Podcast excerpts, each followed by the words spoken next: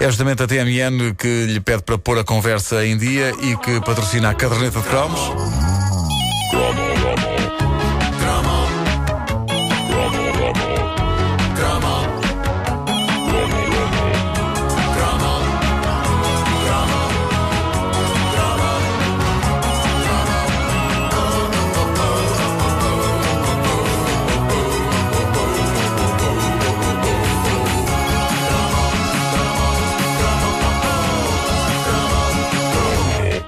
É incrível como duas grandes instituições da nossa juventude, dois grandes eventos dos anos 80, estão prestes a regressar com versões atualizadas e melhores efeitos especiais. O Tron e o Casamento Real.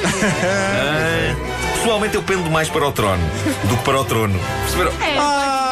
Ah, Pedro Ribeiro, vale ou não vale cada Pá, cêntimo que é esta pá. empresa me paga? É verdade. Vale ou não? Pois é. Bom, mas devo dizer que uma pessoa deve assistir a pelo menos um casamento real na sua vida. Eu posso orgulhar-me de já ter assistido a dois: ao da Princesa Diana com o Príncipe Carlos, em 1981, e ao do Dom Duarte Pio com Isabel de Herédia, em 1995.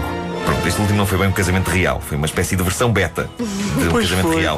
Não no sentido beto da palavra, no sentido informático, mas está uma versão beta, é um esboço de uma espécie de casamento real. Até porque há muito boa gente, mesmo dentro do universo monárquico português, que acha que Dom Duarte não é o herdeiro legítimo do trono português.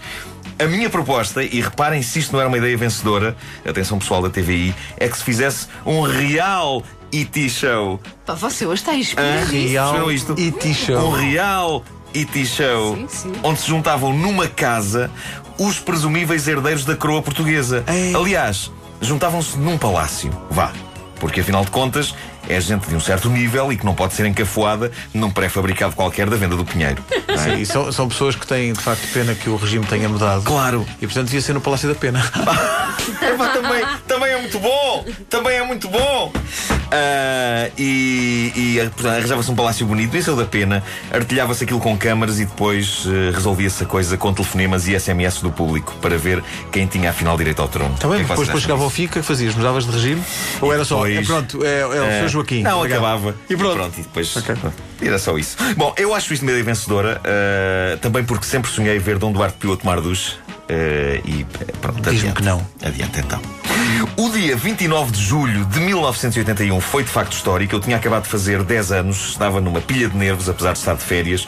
Afinal de contas, daí a dois meses eu iria entrar para o ciclo preparatório, o atual quinto ano. Eu tinha acabado de sair da escola primária e essas férias foram marcantes para mim porque antecediam um passo histórico na minha vida. Eu julgava que ir para o ciclo preparatório era basicamente passar a ser homem. Eh, e a isso acrescia o facto de ter feito 10 anos. Eu devo ter sido a única criança que passou pela crise dos 10. Crise dos 10, sim, sim. É tramado de repente passar a ter uma idade com dois algarismos. Ok? É tramado. E isso deprimiu-me um pouco, mas naquela altura uma depressão de idade cura-se depressa, ao contrário do que se passa uns 30 anos depois, em que há pessoas que se viram para os copos e se tornam alcoólicos. Naquela altura a minha depressão resolveu-se com uma caixa da Playmobil. Ah, mas Eu fui de- Playmobil mas de e- bonecos. De, Playmobil não e lembras-te? Anónimo. O que é que te curou? Foi o homem, não digas que foi o homem da pá. Não, não, não, não. Isso foi, foi tipo um acampamento índio ou uma coisa assim. Ah, foi uma coisa mais elaborada, mais elaborada. E sim, é verdade que o casamento de Lady Diana Spencer com o Príncipe Carlos também afastou a minha jovem e verde mente das agruras da idade avançada e proporcionou forte divertimento ao longo de um dia inteiro. Não sei se vocês se lembram daquilo. Sim, sim, Ah, sim, pelo sim. menos eu tenho a sensação de que aquilo não acabava mais. Mas devo dizer-vos que assisti a tudo porque eu precisava de afastar a minha mente da crise dos 10. Eh, eu achei o casamento real uma coisa fantástica, apesar de o ter visto a preto e branco na televisão da minha avó, a famosa televisão Blaupunkt, que quando se ligava fazia Tchonk! Fui! Mas era uma coisa tão bonita ao casamento e era tão grandiosa que até a preto e branco aquilo ficava bem. Eu não sei se vocês viram a cores ou a preto e branco. Eu mas, acho que já vi eh, a cores. Aquilo já havia algumas casas com Eu televisão vi, a cores naquela eu, altura. eu vi a preto e branco e achei estranho, porque eu, quando estava habituado a ver os filmes da- do pai da, da Princesa Diana a cores, o Bud Spencer. Sim, sim, Ah, claro. Diana claro, Spencer, sim. Bud Spencer, claro, claro, que era um nobre. Ui, se ele era nobre. Se era nobre. Sim, sim. Pois é. Ah, aquilo era muito bonito, aquilo era um conto de fadas tornado realidade. E, e era bonito por mais que uma razão. A razão principal para mim, o pequeno Markle, era que estava ali a prova provada e transmitida para todo o planeta de que os indivíduos feios conseguem miúdas giras. Ah, pronto, é provável que haja mais probabilidade disso acontecer num universo monárquico, mas seja como for, ah, ah, isso levou-me temporariamente a acreditar na monarquia. E a minha linha de raciocínio era: pá, caneco, fosse eu príncipe, e a dada altura da minha vida alguém me dizia: oh, majestade, está aqui esta moça toda ajeitosa para casar consigo, case. E eu tudo bem. E isso levou-me a admirar a monarquia. E não era só isso, com 10 anos de idade e a atravessar uma crise de entrada na era dos dois dígitos, ver um casamento daqueles a acontecer foi uma maneira de eu reviver os cromos infantis, os contos, aliás, infantis que eu lia e via quando era pequeno. É como se aos 10 anos eu já fosse um homem zarrão. É que no fundo era, era, era, a era a Bela e o. Monstro, mas na televisão ia preto e branco. A Bela e o Monstro ainda não havia naquela altura. Mas, por exemplo, a Cinderela, eu fui ver ao Tivoli a Cinderela. Portanto, tiveste a, a cerimónia toda a, a ver se ela tinha sapatinhos de vidro. Sim, eu estava a ver. Quando, quando é que chega a parte em que o Príncipe Carlos lhe mete o sapato? Não aconteceu. Não aconteceu. Ela- aconteceu ela- ela meteu os patins mais tarde. Pois foi, pois foi. Mas toda aquela cerimónia que a RTP transmitiu com comentários e reportagens exaustivas foi uma coisa muito simbólica para o pequeno eu. A princesa Diana era fixe. Dizia-se que apreciava um bom pezinho de dança ao som dos Duran Duran. Uh, se bem se lembram. O príncipe Carlos não tinha muito jeito para as miúdas. Aquilo acabou por dar para o torto o mais próximo Espera aí, de mas amor. ele, ele tinha uma miúda e uma amante, portanto. Pois sei. tinha, pois tinha, mas lá está. O mais próximo de amor que o mundo sentiu vindo do Príncipe Carlos foi muito mais tarde, lá está, quando foram tornadas públicas algumas das conversas entre ele e Camila Parker Bowles. Essa sim, o verdadeiro amor da vida dele e a prova viva em como ele tem há muitos anos um problema de vista que recusa tratar, que recusa tratar porque provavelmente está à espera de ter mais idade para aproveitar uma daquelas campanhas daquela loja de óculos em que se tem um desconto com base nos anos de vida. O que é certo é que o Príncipe Carlos disse de Camila Parker Bowles o que nunca foi capaz de dizer de Diana, nomeadamente que gostava de ser o penso higiênico de Camila. É É verdade. verdade, ele disse isso numas foram Ele apanhadas. disse isto. E eu penso que a Princesa Diana é capaz de ter agradecido o facto de ele nunca lhe ter dito essas coisas. A não ser que provavelmente ele tenha dito. E talvez isso tenha contribuído para a falência do casamento Pá, deles. isso acaba com uma ele, se calhar, relação. ele se calhar achava que era isso que as mulheres gostavam de ouvir.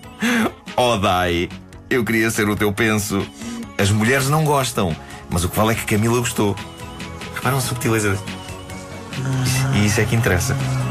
Bom, em fevereiro casa o príncipe William com a Kate Middleton a ver se é desta que uma relação corre de maneira, vá, normal, naquela casa de doidos. Eh, eu sei que vou estar sentado a ver, a pensar nos contos de fadas da minha infância, enquanto me encaminho rapidamente para a crise dos 40.